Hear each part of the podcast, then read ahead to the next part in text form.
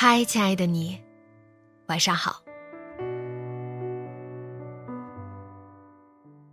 秋天是我最喜欢的季节，它的美很温和，它给人的感受也是在狂放和安谧之间收放自如。现在的秋天，对我而言不只是喜欢，更因为这五年的付出和成长，而多了一些意义。是啊，又是一年秋天。荔枝五岁了，而我的幺八零八四也五岁了。我想，我可以很自信的说，我和荔枝的感情与其他主播的都不一样。五年来，我在荔枝收获的不仅仅是一个两百多万听众的账号。就像荔枝的成长，也不仅仅是签了新的代言人，或者招了更多的员工。我们在自己的付出和努力之间，在听众和用户带来的真情回馈之间，在这个瞬息万变的互联网之间，能做的只有一件事，就是坚持。记得我刚刚注册荔枝的时候。一开始很不好意思，软件下载下来之后，并不敢录制上传。我非科班出身，害怕录制的不好，害怕有人听，也害怕没有人听。是那句“人人都是主播”鼓励了我。既然喜欢嘛，就玩呗，别人也不知道我是谁，不需要有什么压力。最开始的荔枝是没有在线剪辑功能的，对于处女座的我，录错了就要重来，一期节目能录上个几十遍。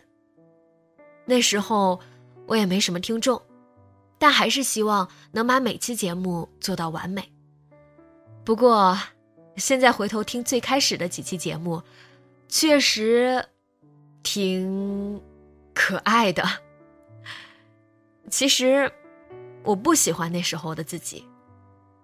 但是，没有那个时候勇敢的我，就没有现在我喜欢的这个我了。我的节目更有感情了，制作更加专业了，找到了明确的方向。我要做自己喜欢的东西，而不是一味的做听众喜欢的东西。所以，最后能陪在我身边的。都是志同道合的听众。就像荔枝，它的界面变了，功能变了，更加人性化，更加多样性。我们一直在改变，也一直在朝着一个自己喜欢的方向进步。其实，有很多其他的平台找过我，但我一直坚持留在荔枝。不是因为我害怕重新开始，毕竟别的平台承诺的资源也都是很可观的。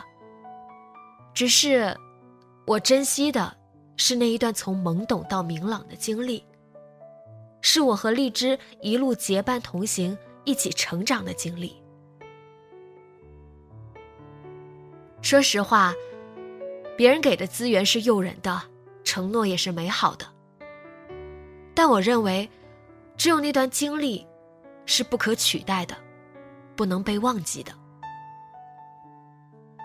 我总是会收到一些听众的回馈，说很久没有登荔枝了，一登录发现我还在，这种感觉真好。而我想说，荔枝一直都在，这种感觉真好。希望。我们都可以一直这么走下去。期待下一个五年，再下一个五年，我们还可以迎来更多的成长与进步。祝荔枝五周年快乐，也祝自己五周年快乐。